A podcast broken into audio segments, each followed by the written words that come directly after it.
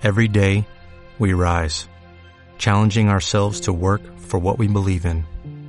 At U.S. Border Patrol, protecting our borders is more than a job, it's a calling. Agents answer the call, working together to keep our country and communities safe. If you're ready for a new mission, join U.S. Border Patrol and go beyond. Learn more at cbp.gov/careers. Buenos días, bienvenidos a otro tutorial de fotografía. Hoy vamos a ver los modos que tiene la cámara, modos automáticos y semiautomáticos. Lo partiremos en dos capítulos para que vayan quedando claros los conceptos, os, dé tiempo a asimilar y a probar antes de pasar a, siguiente, a los siguientes capítulos. Bien, eh, empecemos con el modo automático. Todas las cámaras llevan el modo automático, que suele llevar una letra P en el dial. Las cámaras que lleven dial, que es una ruedecita que lleva un montón, varias letras y luego unos dibujitos. Pues la letra P es la del modo automático. Las que no lleven ese dial o rueda es porque son cámaras más básicas y simplemente llevan el modo automático y nada más. Entonces, las, las que llevan ese dial y llevan la letra P, si ponemos el dial en esa letra P, es el modo automático. Entonces, eh, sabemos que tenemos tres herramientas para que nuestra luz salga mm, bien de, para que nuestra foto salga bien de luz. Ni demasiado clara ni demasiado oscura. Entonces tenemos la apertura, que ya vimos en otro capítulo, eh, la apertura diafragma, que es para abrir más o menos el paso de la luz a nuestra cámara. Luego tenemos la velocidad de exposición, pues, que es para dejar pasar esa luz más o menos tiempo. Y luego tenemos el ISO, que es para poder amplificar esa luz que nos llega al sensor. Bien, ¿cómo usamos estas tres propiedades? ¿Cómo las podemos usar? ¿O qué opciones nos da la cámara? En caso de hacer fotos normales, que no queramos hacer ningún efecto raro ni queremos hacer nada, pues podemos usar el modo automático, que es la letra P del dial, recordemos, y ajustamos manualmente la ISO a 100 o 200 como mucho, sobre todo en cámaras pequeñas y las de peor calidad o gama baja, gama media incluso, para que no salga excesivo ruido. En este modo eh, automático la cámara se encargará de todo dentro de las posibilidades que tiene la cámara, pero la cámara no sabe, o sea, la cámara hará la foto, sacará bien de luz, pero no hará ningún efecto que nosotros queremos hacer. Luego hablaremos de estos efectos para que os quede claro. La cámara no sabe el tipo de foto que queremos hacer, simplemente capta la luz que le llega al sensor y ajusta el diafragma y la velocidad de exposición como ella quiere para que eh, esa luz quede correcta y la foto quede bien. Pero dejamos a la cámara que haga lo que ella quiere. Sí que es verdad que ahora hay todas las cámaras incluyen unos modos o escenas, que son esos dibujitos en el dial que hemos dicho, o a través del menú a veces, en el que pues, sale un dibujito de un rostro, un paisaje, unos fuegos artificiales, alguna cosita así. Entonces, son escenas ya preparadas que tiene la cámara para ajustar un poquito mejor a cada tipo de fotografía. Si queremos hacer un retrato, pues elegimos la escena de retrato, pero sigue siendo un modo automático. Si queremos hacer un paisaje, pues ajustamos el dial o el menú a, esa escena que es de paisaje. Hay fotos para nieve, fotos de playa, fotos para hacer fuegos artificiales, sea, escenas, escenas para hacer fotos en, la nieve, en la playa, fuegos artificiales, de noche. Hay varios modos, depende de cada marca, pues tiene un montón de modos diferentes. Consultar vuestro manual de vuestra cámara y veréis todos los modos que tenéis y para qué son cada uno.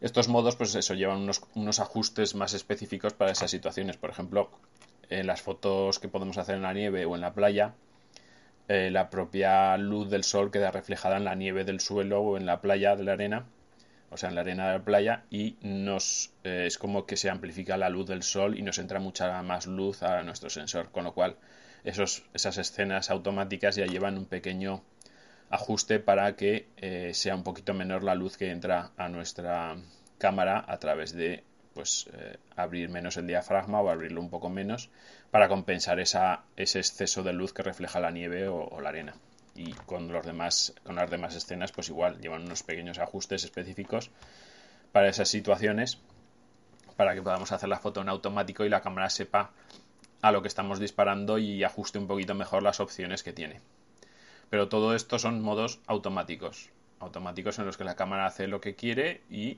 en caso de seleccionar una escena, pues sabe un poco lo que queremos hacer, pero, pero, pero realmente sigue haciendo lo que ya quiere. Entonces, eh, para esto, para hacer lo que nosotros queremos, tenemos los modos semiautomáticos.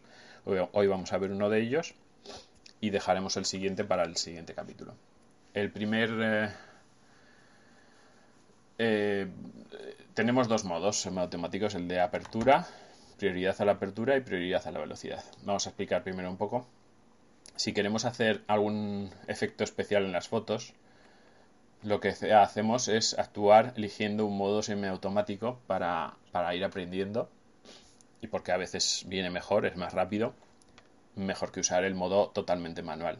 Pero primero, sobre todo para aprender, usaremos estos modos semiautomáticos hasta que llegamos a aprender y dominar el modo manual y aún así, incluso aunque dominemos el modo manual, siempre hay veces que el modo semiautomático nos puede venir bien por rapidez a la hora de hacer la foto o por eh, porque la cámara ajusta un poco mejor también. Entonces, tenemos estas tres características que son ISO, apertura de diafragma y velocidad de exposición, que hemos recordado que hemos dado estos capítulos anteriores. Son tres opciones que nos da la cámara para hacer la foto. Están relacionadas entre sí para captar la luz de la foto.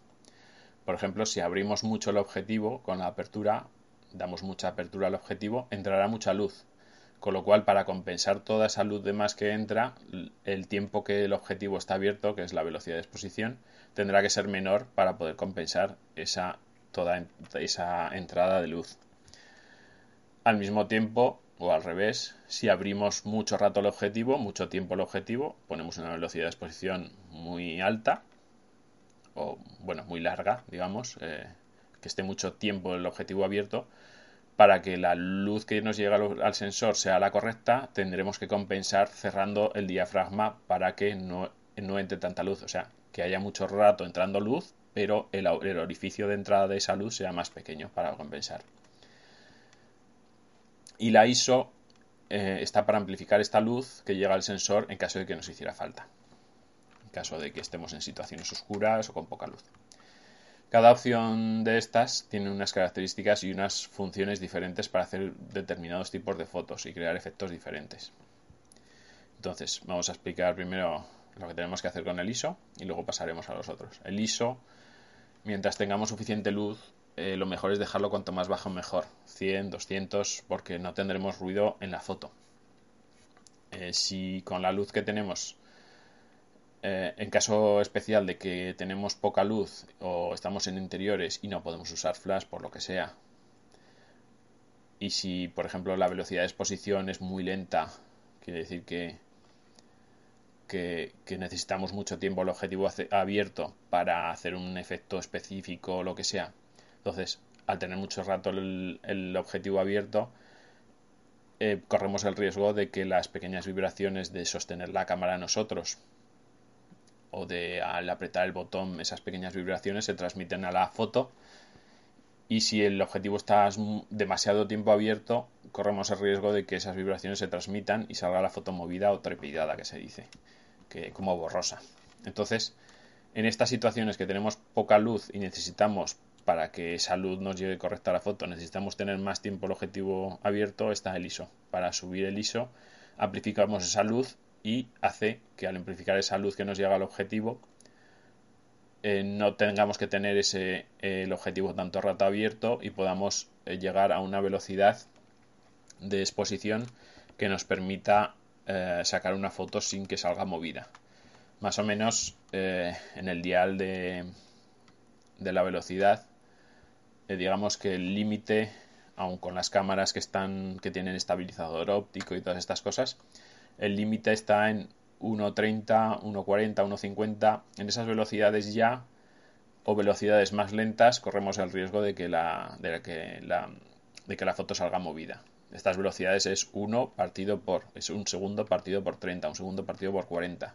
O sea, si dividimos un segundo en 30 partes, pues esa 30 parte de segundo es lo que va a estar abierto el objetivo. Si eh, de esa velocidad hacia arriba, o sea, cuanto más tiempo de, ese, de esa 30 parte de segundo o incluso hacia arriba, cuanto más tiempo esté abierto el objetivo, más posibilidades hay de que salga movida la foto. Entonces, si por lo que sea para hacer nuestra foto tenemos que utilizar una velocidad eh, que está en ese límite o necesitamos incluso más tiempo de ese límite para hacer la foto, es cuando vamos a tener, eh, tener esa posibilidad de, subir el ISO para que no nos salga movida la foto. Al subir el ISO, la cámara propiamente eh, ajustará, tendrá ya ese valor de ISO que le hemos subido a 200, a 300, a 400 o a más, o a 800 o lo que sea. Entonces ya contará que eh, esa sensibilidad se ha ampliado y ya la cámara ajustará la velocidad de exposición a ese valor de ISO y esa velocidad de exposición volverá a subir. Será lo suficientemente pequeña como para que nuestras vibraciones y nuestros movimientos de la mano no se transmitan a la foto y quede una foto bien sin, que quede movida o trepidada como se suele decir. Bien, entonces, eh, una vez que sabemos esto del ISO, vamos a pasar a los modos semiautomáticos. El primero que vamos a quedar hoy es el modo semiautomático con prioridad a la apertura. Eh, en el dial o ruleta que lleva la cámara, este modo está puesto con la letra A, una A mayúscula, y es la prioridad a la apertura. Bien, este modo se suele utilizar para varias varios efectos que queramos hacer en la fotografía. Por ejemplo, si queremos hacer un retrato de una persona, de un objeto, de una flor o de cualquier otra cosa, que quede en primer plano y con un fondo desenfocado, que todos hemos visto, las típicas fotos de un retrato de una persona y un fondo desenfocado, en lo que más eh, se nota y lo que más nos va a la vista es eh, a esa persona, a esa flor, a ese objeto, que queda totalmente nítido y el fondo queda como difuminado y queda muy bonita, es un tipo de foto muy bonita. Entonces lo que haremos será utilizar este modo semiautomático con prioridad a la apertura. Esto quiere decir que nosotros, la prioridad se le da a la apertura. Nosotros manualmente elegiremos el valor de la apertura de diafragma. Que en este caso, si queremos hacer un fondo desenfocado, sabemos, por el capítulo que dimos del diafragma, sabemos que tenemos que poner el diafragma lo más abierto posible lo que es lo mismo elegir el valor de apertura que se mide con la letra F, con los valores F. Tenemos que elegir una apertura la menor que nos deje la cámara, F1.8 o F2.0 o F2.4, depende de la cámara que tengamos y el objetivo que tengamos, pues podrá, esos son los valores mínimos típicos que suele tener un objetivo. 1.8 las cámaras más buenas, incluso menos. 2.0 las cámaras más de gama media y tal, y 2.4 a lo mejor las de gama baja o incluso más. Em, entonces, elegiremos el valor de apertura menor de f, el número de f menor que tenga nuestra cámara para que desenfoque ese fondo y enfoque simplemente al objeto que tenemos en primer plano y todo el resto lo desenfoque. También si en las cámaras más, mm, más baratas o más de gama baja el desenfoque que se puede hacer por la apertura es menor que en otras cámaras. Entonces también nos podemos ayudar del zoom. El zoom, si nos alejamos un poco más del objeto que queremos fotografiar y alejándonos un poco más activamos el zoom óptico para acercarnos a ese objeto, también estamos potenciando ese desenfoque del fondo. Enfocamos al objeto que queremos fotografiar, usamos más el zoom y eh, eh, gracias al zoom y a la apertura del diafragma podemos desenfocar mejor el fondo. En las cámaras reflex o en las más buenas, digamos, no hace falta que utilicemos el zoom, simplemente con la apertura de diafragma lo menor posible o más abierta posible es lo que, lo que nos hará ese desenfoque. Entonces, como hemos dicho, como estamos viendo, este modo de, de prioridad a la apertura, nosotros elegimos el valor de la apertura y la cámara ajusta el resto de valores de velocidad, de, todo lo demás, ajusta el resto de valores para que la foto quede bien. Pero nosotros hemos elegido hacer un efecto típico de una foto y elegimos una característica una una, sí, una característica de la cámara que nos da el poder hacer ese efecto.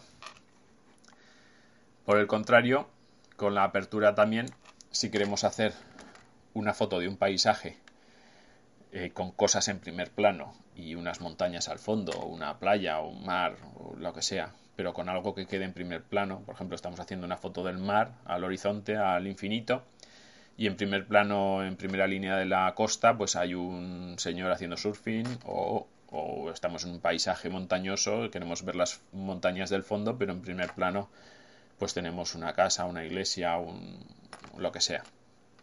Y queremos que en la foto quede todo bien expuesto, sin, sin desenfocar, queremos que se vea nítida la casa y que se vean nítidas las montañas del fondo. Y en la playa lo mismo, queremos que se vea bien el señor que está haciendo surfing y queremos que se vea el mar a lo lejos totalmente nítido sin que desenfoque. Este efecto lo que queremos es una profundidad de campo mayor, que es lo mismo con la apertura, ya lo explicamos. En la profundidad de campo es todo el tramo que queremos que salga nítido. Entonces, en este caso queremos que salga nítido desde el primer plano, desde lo que, tenemos en primer plano que queremos que se vea bien, hasta el fondo o el infinito, que son las montañas o el mar o lo que sea. Lo que tenemos que hacer es una profundidad de campo grande y para la profundidad de campo se actúa también sobre la apertura. En este caso, la apertura de diafragma la tendremos que hacer que el diafragma esté lo más cerrado posible.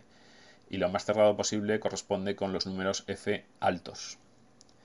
Entonces, para hacer este tipo de fotos tendremos que hacer tendremos que poner la cámara en prioridad apertura y seleccionar un número de F alto, lo más alto posible.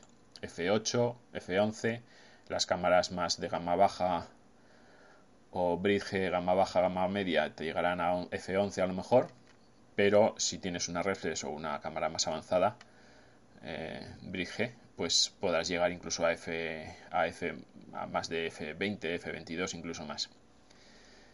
Eh, lo que digo, tenemos que seleccionar un número de F lo más alto posible, que es lo mismo que el diafragma de apertura esté lo más cerrado posible.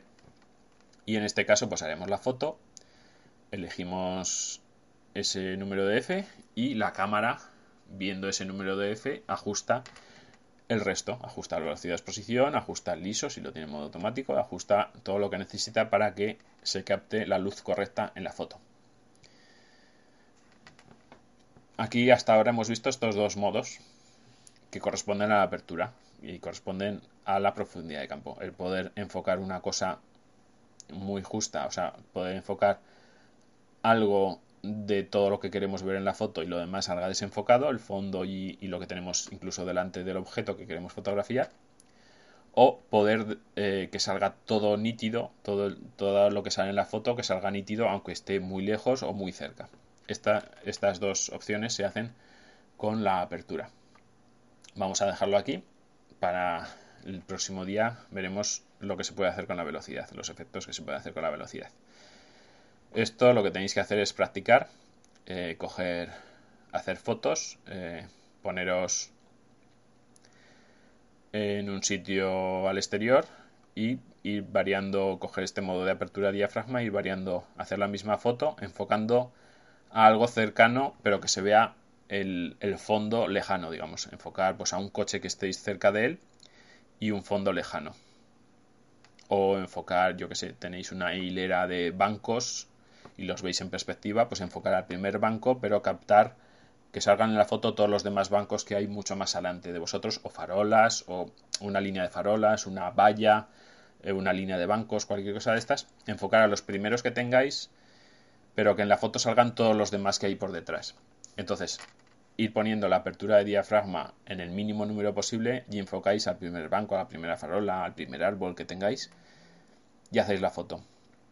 Subís el, valor del diafragma, ponéis otro número de F más alto y hacéis la misma foto. Y así vais subiendo todos los valores del diafragma y hacéis esa misma foto enfocando siempre al primer árbol o primera farola o primer banco que tengáis de una línea de, un montón. Y veréis la diferencia de desenfoque que sale de fondo en, todas las fotos y veréis que cuanto más se cierra el, diafragma o el número de F es más alto, al final conseguís que todas las farolas, todos los árboles, todo, todo lo que estéis haciendo os sale totalmente nítido. Y en las primeras fotos que tendréis el F más bajo, la primera os saldrá nítida y todos los demás os, irán saliendo más desenfocados.